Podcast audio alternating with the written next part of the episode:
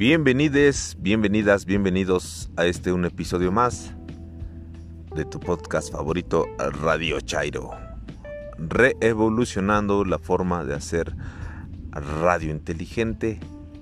Lunes 30 de noviembre de 2020. Este es el episodio número 48. Por supuesto, agradecemos sus comentarios, sugerencias e interacciones. En Twitter nos localizan en arroba Radio. Este es el último episodio de noviembre. Comienza un mes que a muchos les gusta. Tomen sus precauciones. La pandemia está vigente. Cuídense mucho, por favor. En esta ocasión, en Cuentos en un 2x3, Gabriela nos trae De la Torre de Eliseo Diego. En su sección Más siniestro que, Karen nos trae No se trata de un monstruo, se trata de una guerrera. Y como siempre, la realidad siempre, siempre supera la ficción. En la reseña literaria Violet y Finch de Jennifer Niven, en voz de Gabriela, una novela que habla acerca de la depresión y el amor y que también podrán encontrar su versión cinematográfica en Netflix. Y para finalizar, en la sección de poesía, Pandémica y Celeste de Jaime Gil de Vietma, en voz de Gabriela. Sin más por el momento, comenzamos. Bueno, sí me gustaría hablar acerca un poco de la cápsula de, de Karen, en la cual me gustaría resaltar la valentía de esta guerrera, porque en México ser activista representa un gran riesgo para tu integridad ya de todos es bien sabido que es un riesgo tratar de hacer visibles los problemas que nos aquejan. Es normal, creo que en cualquier parte del mundo. Pero en México en particular, eh, pues se corre un gran riesgo. Si se lo perdieron en el episodio 46, Karen abordó el el tema de Miriam Rodríguez Martínez. Una historia terrible. Y como en esa ocasión se los recomendé, por favor Netflix, si pudieran ver las tres muertes de Maricela Escobedo. Bueno, ojalá, ojalá esto ayude para hacer más conciencia acerca de, de un mal que aqueja a México como es el feminicidio. En fin. Nuevamente resalto la valentía. Comenzamos.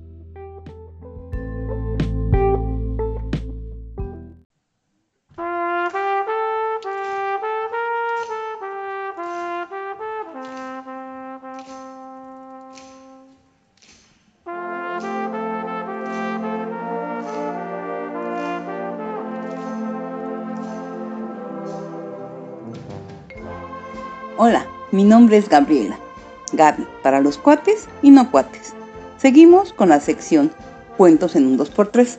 Espero les agrade y nos envíen sus comentarios y sugerencias. De la Torre, de Eliseo Diego. El cazador, echado en el suelo pétreo del valle, sueña. Sueña un león enorme. Irritado, comprueba en el sueño que su bestia apenas tiene forma en un esfuerzo que estremece su cuerpo, logra diferenciar en las pupilas, las cerdas de la melena, el color de la piel, las garras. De pronto, despierta aterrado al sentir un peso fatal en el cráneo. El león le clava los colmillos en la garganta y comienza a devorarlo. El león, echado entre los huesos de su víctima, sueña. Sueña un cazador que se acerca. Su rabia le hace aguardarlo sin moverse esperar a distinguirlo enteramente antes de lanzarse a destruirlo. Cuando por fin separa las venas tensas en las manos, despierta y es demasiado tarde. Las manos Llevan una fuerte lanza que le clavan en la garganta rayéndolo. El cazador lo desuella, echa los huesos a un lado, se tiende en la piel. Sueña un león enorme. Los huesos van cubriendo todo el valle, ascienden por la noche en una alta torre que no cesa de crecer nunca.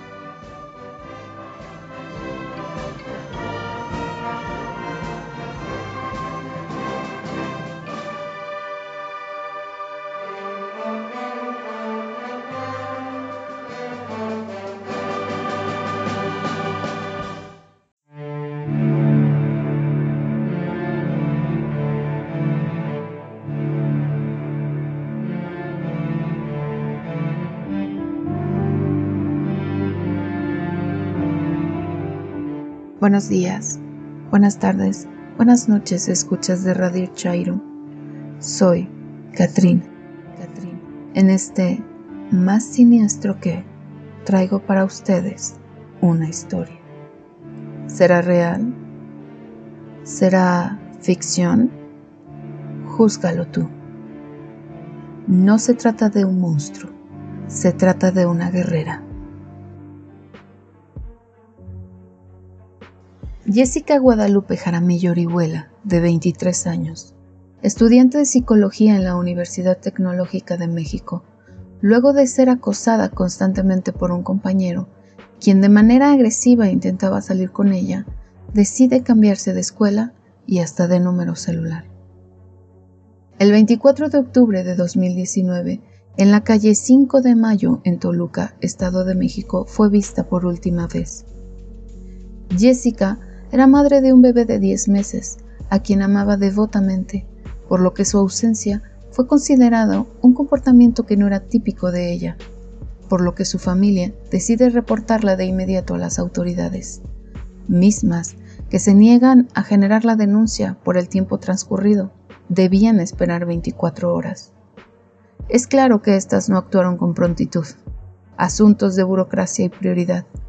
Los familiares decidieron iniciar la búsqueda, así que usaron los datos del GPS del teléfono celular de Jessica para dar con el último lugar registrado. De esta manera, llegan a la casa de un sujeto llamado Oscar García. Con esta información, y luego de presionar a las autoridades, finalmente realizan la ficha de desaparición. La familia es acompañada por la policía hasta la casa. Sin embargo, el sujeto niega conocerla, aunque había sido su compañero en la escuela. De hecho, este sujeto era el compañero que la acosaba. Los policías desestiman a Oscar como sospechoso y se niegan a ingresar a su domicilio.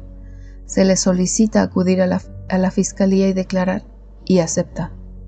Aunque la familia intenta presionar para que la policía ingrese a la casa, ellos se niegan debido a no tener pruebas o una orden de ingreso.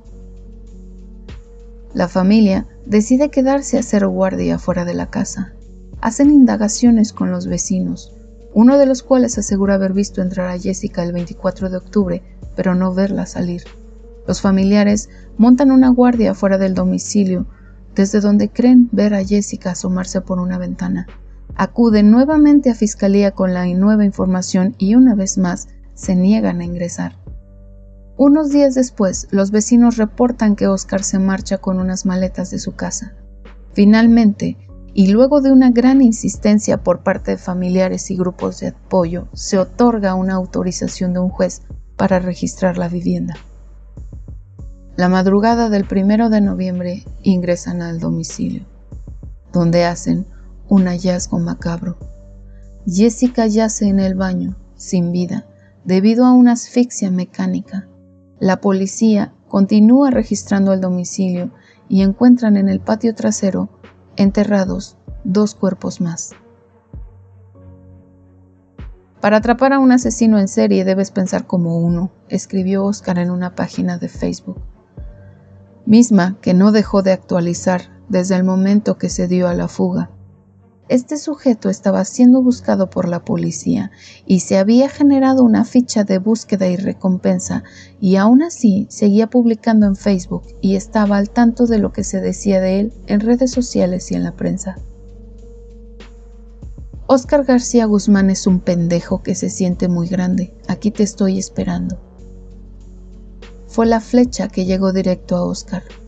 Frida Guerrera, por frustración, enojo, porque tomó de manera personal las acciones criminales de este sujeto, decidió contactarlo.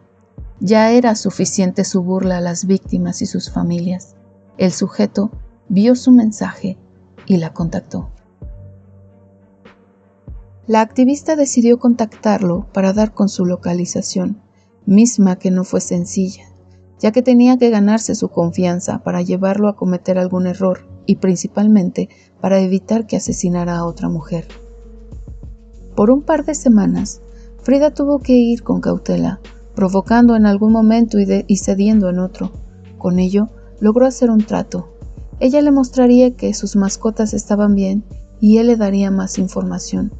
Quizás se le escapara decir dónde estaba. Frida, en contacto con la fiscalía, logró acceder hasta las mascotas y tomarle una foto, para así abrir un canal de confianza con el sujeto. Logró obtener confesiones escritas más allá de lo esperado. En primer lugar, confesó haber asesinado a su propio padre en 2016 y lo había enterrado en el patio de su casa. La fiscalía confirmó el hecho al registrar nuevamente la vivienda y hallar la osamenta. Después, confesó haber asesinado a una chica llamada Mónica Chávez en septiembre de 2012. Intentó secuestrarla pero no lo logró, por lo que ingresó a su casa y ahí se encontraba su padre, Tomás Chávez, quien forcejeó con el intruso y luego de darle batalla finalmente perdió la vida debido a que Oscar le asestó con un hacha. Decidió esperar ahí a Mónica para agredirla por sorpresa. Cuando Mónica regresó a su casa, fue agredida por Oscar, y éste la secuestró para llevarla a su casa y mantenerla privada de la libertad, torturándola y finalmente quitándole la vida. Se deshizo del cuerpo tirándola a un barranco. En ese entonces, la fiscalía no quiso hacer una indagación al respecto. La madre de Mónica, Marta Cuate, aseguraba que su hija había sido secuestrada y que sabía quién podría haberlo hecho. Sin embargo, dieron carpetazo a la investigación diciendo que Mónica había matado a su propio padre y había huido. Después de esta confesión, el 29 de diciembre de 2019, la madre de Mónica pudo tener acceso al cuerpo de su hija, que había estado en una fosa común en Lucan. Su cuerpo había sido encontrado en octubre de 2012. Gracias a la confesión que obtuvo Frida Guerrera, Marta finalmente dio a su sepultura a su hija. Con esta confesión, Oscar aseguraba a Frida que era un asesino serial consumado y que deseaba tener más víctimas. Se burlaba de la fiscalía en sus constantes publicaciones en Facebook por su incompetencia para dar con él, aunque usaba redes públicas para conectarse a Facebook. ¿Quieres aprender a matar? No hay nada mejor que el Krav Maga. Después de todo, fue creado en la Segunda Guerra Mundial con ese único objetivo, matar para no morir. Escribía Oscar en publicaciones de Facebook. Sus siguientes tres víctimas fueron sugeridas en la publicación que llamó la atención de Frigada Guerrera. Jessica Guadalupe, por quien finalmente dieron con él, y dos chicas más, de quienes puso su ficha de búsqueda, Adriana González Hernández y Marta Patricia Navas Otelo las mujeres que se encontraron en el patio de su casa. Adriana González Hernández, de 27 años de edad, desapareció el 24 de marzo de 2017 y, como en todos los casos, no fue buscada.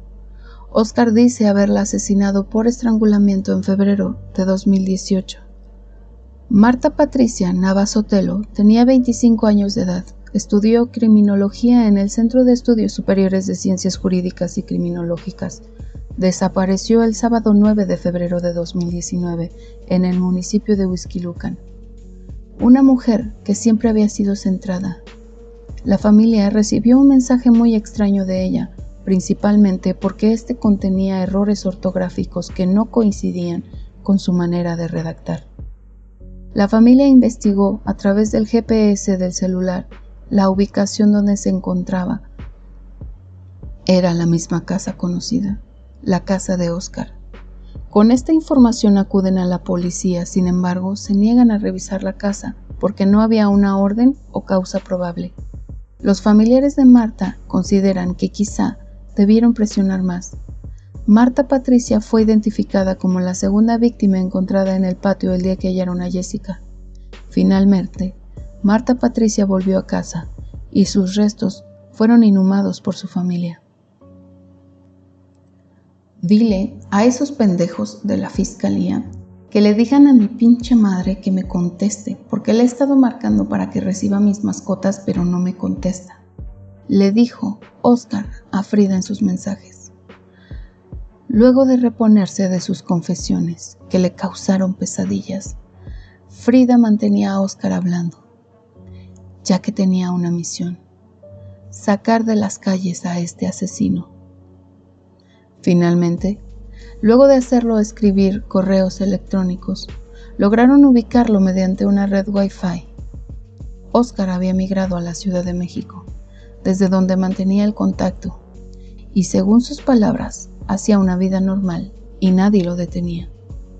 El 6 de diciembre, a las 2.35 de la tarde, en el último mensaje recibido por Frida Guerrera, él le escribió, Ya tienes lo que te dije, ¿Ya confirmaste lo de Mónica? ¿O qué quieres? Por la noche, agentes de la fiscalía llaman a Frida Guerrera para confirmarle que atraparon al asesino. Amigos,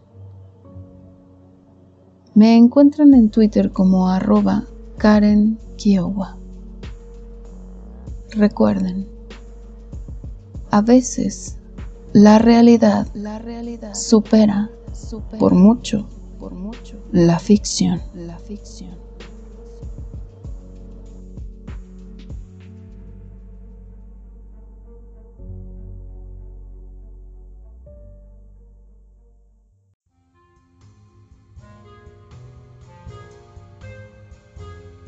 Hola, mi nombre es Gabriela, Gaby, para los cuates y no cuates.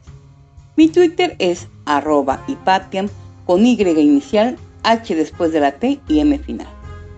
Hoy voy a comentar la novela Violet y Finch de Jennifer Niven, pero antes una pequeña biografía. Esta autora americana vive entre Los Ángeles y Atlanta. A lo largo de su carrera, Niven ha trabajado como guionista, siendo la autora de Belva Learns to Drive, película para televisión que acabó ganando un premio Emmy y cuyo guion noveló ella misma con posterioridad. Dedicada a la literatura desde el año 2000, Niven ha publicado tanto ensayo como novela, y su obra ha sido seleccionada como lo mejor del año por revistas como Entertainment Weekly o Book Sense. Violet y Finch, su primera novela, escrita para un público de jóvenes adultos, se publicó en español en 2015. Violet está rota, Finch está roto, ¿Pueden dos mitades rotas reconstruirse? Esta es la historia de una chica que aprende a vivir de un chico que pretende morir. De dos jóvenes que se encuentran y dejan de contar los días para empezar a vivir. Habla Finch. Vuelvo a estar despierto. Sexto día. ¿Es hoy un buen día para morir? Es lo que me pregunto por la mañana al despertarme. En clase, a tercera hora, cuando intento mantener los ojos abiertos mientras el señor Rueder sigue soltando su rollo. En la mesa, a la hora de la cena, mientras engullo las judías verdes. De noche, mientras permanezco en vela en la cama porque mi cerebro no se desconecta por culpa de todo lo que tiene que pensar. ¿Es hoy el día? Y si no es hoy, ¿cuándo? Me lo pregunto también ahora que me encuentro en una estrecha cornisa a seis pisos de altura. Estoy tan arriba que prácticamente formo parte del cielo. Miro la seda y el mundo bascula. Cierro los ojos, disfruto de la sensación de las cosas girando. Quizás esta vez sí lo haga y deje que el aire se me lleve. Será como flotar en una piscina, dejarse arrastrar hasta que no haya nada. No recuerdo cómo he subido hasta aquí. De hecho, no recuerdo prácticamente nada anterior al sábado. y nada que sea anterior a este invierno. Sucede siempre, la mente en blanco, el despertar. Soy como ese viejo con barba, Rip Van Winkle. Ahora me ves, ahora ya no. Cualquiera pensaría que ya me he acostumbrado a eso, pero esta última vez ha sido peor cabe, puesto que no he permanecido dormido un par de días, o una semana, o dos, sino que he permanecido dormido durante todas las fiestas, es decir, acción de gracias, Navidad y Año Nuevo. No sabría decir qué es lo que ha sido distinto esta vez, solo que cuando me desperté me sentí más muerto de lo habitual. Despierto, sí, pero completamente vacío, como si alguien se hubiera estado alimentando de mi sangre. Ahora estoy en mi sexto día desde que volví a despertar y en mi primera semana de clase desde el 14 de noviembre. Abro los ojos y el suelo sigue allá abajo, duro y permanente. Estoy en la torre que alberga la campana del instituto, en una cornisa de unos 10 centímetros de ancho. La torre es pequeña, con unos pocos metros de hormigón rodeando lo que es la campana en sí, y luego este murete que actúa a modo de barandilla y al que me he encaramado para llegar donde estoy. De vez en cuando golpeo una pierna contra él para recordarme que está ahí. Tengo los brazos extendidos como si estuviera dando un sermón y toda la ciudad, no muy grande y aburrida, aburridísima, fuera mi congregación. Damas y caballeros, grito, le doy la bienvenida a la muerte. Cabría esperar que dijese vida, ya que acabo de despertar, pero es justo cuando estoy despierto que pienso en morirme. Grito al estilo de un predicador de la vieja escuela, sacudiendo espasmódicamente la cabeza y pronunciando las palabras de tal modo que vibran al final, y a punto estoy de perder el equilibrio. Me sujeto por detrás pensando que es una suerte que nadie se dé cuenta de ello, ya que, afrontémoslo, aparentar que no tienes miedo cuando estás aferrado a la barandilla como un pollo al palo del gallinero resulta complicado. Yo, Theodore Finch, sin estar en pleno poder de mis facultades mentales, lego la totalidad de mis pertenencias terrenales a Charlie Donahue, a Brenda Kravitz y a mis hermanas. Todos los demás que se en casa mi madre nos enseñó desde muy pequeños a decir esa palabra deletreándola, o mejor aún, ni deletrearla, si debemos utilizarla. Y por desgracia, es una costumbre que tengo arraigada. A pesar de que ya ha sonado la campana, algunos de mis compañeros de clase siguen pululando en el patio. Es la primera semana del segundo semestre del último curso de bachillerato y ya se comportan como si hubieran acabado y no estudiaran aquí. Uno de ellos levanta la vista en mi dirección como si me hubiese oído, pero los demás no. Bien, porque no se han percatado de mi presencia. Bien, porque no saben que estoy aquí y piensan, oh bueno, no es más que Teodoro el Frick. De repente, gira la cabeza y señala al cielo. Al principio, pienso que me señala a mí, pero es entonces cuando la veo, a la chica. Está a escasos metros de mí, en el lado opuesto de la torre. También ha superado la barandilla para encaramarse a la cornisa. Su cabello rubio oscuro se agita con la brisa. El bajo de su falda se infla como un paracaídas. Aunque estemos en Indiana y en enero, va descalza, solo con medias, y veo que sujeta las botas en la mano y tiene la mirada fija en sus pies o en el suelo. Es difícil adivinarlo está paralizada. Con mi voz normal, no la de predicador, digo, manteniendo al máximo la calma. Te lo digo por experiencia, lo peor que puedes hacer es mirar hacia abajo. Muy lentamente vuelve la cabeza hacia mí. Conozco a la chica, o al menos la conozco de verla por los pasillos. Abre un poco los ojos al ver que estoy aquí, y por mucho que me gustaría pensar que lo hace porque soy guapísimo, sé que no es así. No puedo resistirme. ¿Vienes mucho por aquí? Porque digamos que este lugar es mío y no recuerdo haberte visto nunca. Ni ríe ni pestañea, sino que se limita a mirarme desde detrás de unas gafas anticuadas que le ocultan casi toda la cara. Intenta dar un paso hacia atrás y su pie impacta contra el muro.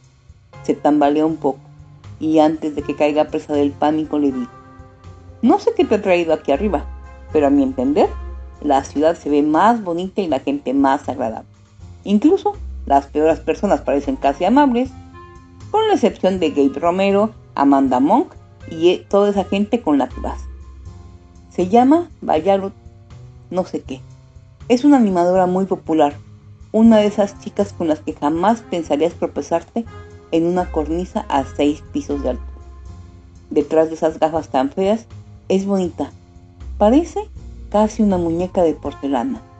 Ojos grandes, una cara dulce en forma de corazón, una boca que ansía esbozar una sonrisilla perfecta. Es una chica que sale con tíos como Ryan Cross, la estrella de béisbol, y se sienta con Amanda Monk y otras abejas reinas a la hora de comer. Pero afrontémoslo, no hemos subido hasta aquí para disfrutar de la vista. Te llamas Violet, ¿no? Pestaña una vez y lo tomo como un sí. Theodore Finch, creo que el año pasado estuvimos juntos en álgebra. Pestañea de nuevo. Odio las nubes, pero no es por eso que estoy aquí. Lo digo sin ánimo de ofender. Si es por eso que estás aquí arriba. Lo más probable es que seas mejor en mates que yo, porque casi todo el mundo es mejor que yo en mates. Pero tranquila, no pasa nada, ya que destaco en cosas más importantes como en la guitarra, en el sexo y en decepcionar constantemente a mi padre, por nombrar solo algunas. Por cierto, por lo visto, eso que cuentan de que nunca acabas utilizándolas en el mundo real es verdad. Las matemáticas, me refiero. Sigo hablando, pero me doy cuenta que estoy quedándome sin fuerza. En primer lugar, necesito mear y por lo tanto no solo son mis palabras las que vibran. Nota para mí mismo, antes de intentar suicidarse, recuerde echar la meadilla. Y en segundo lugar, empieza a llover. Razón por la cual, con la temperatura que tenemos, acabará convirtiéndose en agua-nieve antes de que alcance el suelo. Empieza a llover, digo como si ya no lo viese. Supongo que luego dirían que la lluvia arrastrará la sangre que nos dejará hechos un amasijo menos complicado de retirar. Lo que me preocupa, no obstante, es eso del amasijo. No soy un engreído, pero soy humano. Y no sé tú, pero a mí en el funeral no me apetece dar la impresión de haber pasado por la tituladora. Está tiritando o temblando. No lo sé muy bien, de modo que voy aproximándome a ella centímetro a centímetro, con la esperanza de no caer antes de llegar ahí porque lo último que deseo es quedar como un imbécil delante de esta chica. He dejado claro que quiero que me incineren, pero mi madre no le va. Y mi padre hará lo que ella diga para no disgustarla más de lo que ella esté. Y además está lo de, eres demasiado joven para pensar en estas cosas. Ya sabes que la abuela Finch vivió hasta los 98. No tenemos por qué hablar de esto ahora, Theodore. No preocupes a tu madre de manera que me pondrán en un ataúd abierto, lo que significa que, si salto, no estaré nada guapo. Además, me gusta mi cara así, intacta, dos ojos, una nariz, todos los dientes, un detalle que si quieres que te sea sincero, es uno de mis mejores rasgos. Le sonrío para que vea a qué me refiero. Todo donde debe estar, al menos exteriormente. Viendo que no dice nada, Sigo aproximándome muy despacio sin dejar de hablar. Sobre todo, me sabe mal por el tipo de las pompas juntas. Vaya trabajo de mierda. Y encima, tener que ocuparse de un tarado como yo. Alguien grita desde abajo.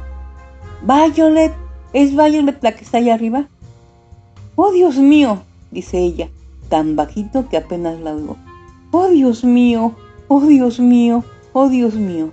El viento le levanta la falda y le alborota el cabello. Parece que vaya a salir volando.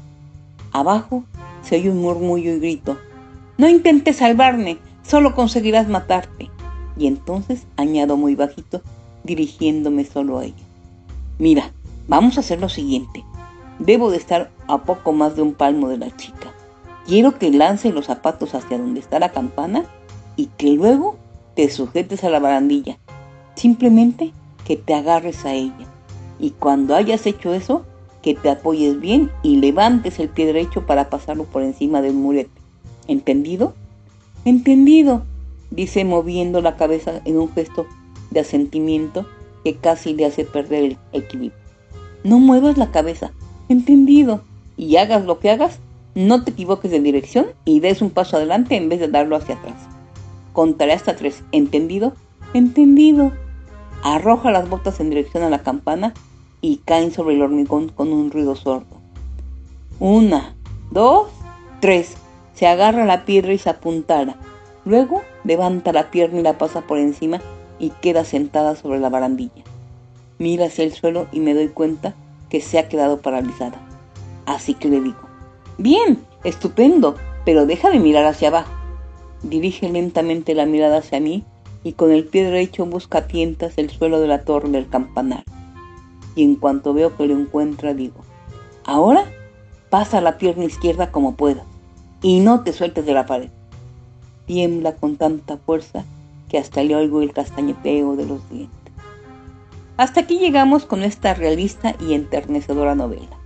Los invito a leerla y que me envíen sus comentarios. Si tienen alguna recomendación o sugerencia, envíenla y trataré de complacerla. Gracias.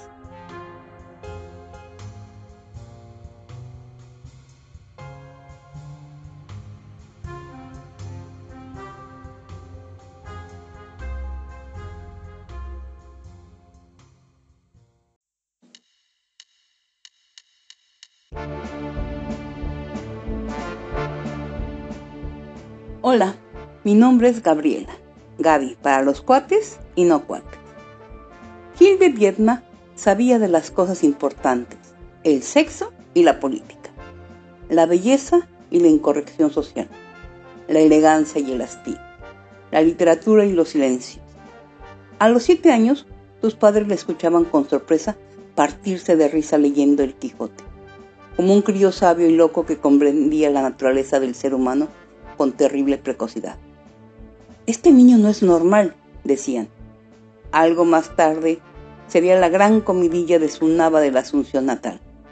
Cuchicheo, cuchicheó a su paso, el país entero murmurando. Por sus compañías, por su homosexualidad, por su olfato inconfundible para el deseo, por su capacidad para enamorarse de forma incombustible, unos y otros, y la insatisfacción de fondo siempre sobrevolando. Gil de Viedma era una botella de anís seco, un sótano en Barcelona, un colchón sucio, unos muslos abiertos. En su poesía nos enseña que en la perfidia no hay vuelta atrás. Nos ofrece un cigarro, nos invita a acomodarnos. En su poesía nos inyecta la idea de que la vida puede y aún debe de ser un rosario de esas noches memorables de rara comunión. Un poeta rabiosamente feminista, en el poema, aún nadaba muy joven separada. En un año que has estado casada, pechos hermosos, amargas encontraste las flores del matrimonio. Y una buena mañana, la dulce libertad elegiste impaciente como un escolar. Hoy, vestida de corsario en los bares, se te ve con seis amantes por banda. Isabel, niña Isabel, sobre un taburete erguida radiante, despeinada por un viento solo tuyo, presidiendo la farra. ¿De quién, al fin de una noche, no te habrás enamorado por quererte enamorar? Y todo me lo han contado. ¿No has aprendido, inocente, que en tercera persona los bellos sentimientos son historias peligrosas? Que la sinceridad con que te has entregado no la comprenden ellos ni mi Isabel. Ten cuidado, porque estamos en España, porque son uno y lo mismo los memos de tus amantes, el bestia de tu marido. Es también un poeta cruel, loca. La noche, que es siempre ambigua, te enfurece, color de ginebra mala. Son tus ojos unas bichas. Yo sé que vas a romper en insultos y en lágrimas histéricas. En la cama. Luego te calmaré con besos que me da pena dártelo y al dormir te apretarás contra mí como una perra enferma. Es un poeta concupiscente en pandémica y celeste. Imagínate ahora que tú y yo, muy tarde ya en la noche, hablemos de hombre a hombre fríamente. Imagínatelo. En una de esas noches memorables de rara comunión, con la botella medio vacía, los ceniceros sucios y después de agotado el tema de la vida que te voy a enseñar un corazón, un corazón infiel, desnudo de cintura para abajo, hipócrita lector, mon semblable, mon frère. Porque no es la impaciencia del buscador de orgasmo quien me tira del cuerpo a otros cuerpos a ser posiblemente jóvenes. Yo persigo también el dulce amor, el tierno amor para dormir al lado y que me alegre mi cama al despertarse cercano como un pájaro. Si yo no puedo desmidarme nunca, si jamás he podido entrar en unos brazos sin sentir, aunque sea nada más por un momento, igual deslumbramiento que a los 20 años. Para saber de amor, para aprenderle, haber estado solo es necesario. Y es necesario en 400 noches con 400 cuerpos diferentes haber hecho el amor. Que sus misterios, como dijo el poeta, son del alma, pero un cuerpo es el libro en que se leen. Y por eso me alegro de haberme revolcado sobre la arena gruesa, los dos medio vestidos, mientras buscaba ese tendón del hombro. Me conmueve el recuerdo de tantas ocasiones. Aquella carretera de montaña y los bien empleados abrazos furtivos y el instante indefenso de pie, tras el frenazo, pegados a la tapia, cegados por las luces. O aquel atardecer cerca del río, desnudos y riéndonos de hiedra coronados. O aquel portal en Roma, en vía del Balduino, y recuerdos de caras y ciudades apenas conocidas, de cuerpos entrevistos, de escaleras sin luz, de camarotes, de bares, de pasajes desiertos, de prostíbulos y de infinitas casetas de baños, de fosos de un castillo. Recuerdo de vosotras sobre todo, o noches en hoteles de una noche, definitivas noches en pensiones sórdidas, en cuartos recién fríos, noches que devolvéis a vuestros huéspedes un olvidado sabor a sí mismo. La historia en cuerpo y alma, como una imagen rota, sin despreciar alegres como fiesta entre semana, las experiencias de promiscuidad, aunque sepa que nada me valdrían trabajos de amor disperso si no existiese el verdadero amor. Mi amor, íntegra imagen de mi vida, sol de las noches mismas que te robo, su juventud, la mía, música de fondo, sonríe aún en la imprecisa gracia de cada cuerpo joven, en cada encuentro anónimo, iluminándolo, dándole un alma, y no hay muslos hermosos que no me hagan pensar en sus hermosos muslos cuando nos conocimos antes de ir a la cama. Ni pasión de una noche dormida que pueda compararla con la pasión que da el conocimiento, los años de experiencia de nuestro amor. Porque en amor también es importante el tiempo y dulce de algún modo, verificar con mano melancólica su perceptible paso por un cuerpo, mientras que basta un gesto familiar en los labios o la ligera palpitación de un miembro para hacerme sentir la maravilla de aquella gracia antigua, fugaz como un reflejo, sobre su piel borrosa cuando pasen más años y al final estemos, quiero aplastar los labios invocando la imagen de su cuerpo y de todos los cuerpos que una vez amé, aunque fuese un instante, deshechos por el tiempo, para pedir la fuerza de poder vivir sin belleza, sin fuerza y sin deseo, mientras seguimos juntos hasta morir en paz. Los dos, como dicen que mueren los que han amado mucho.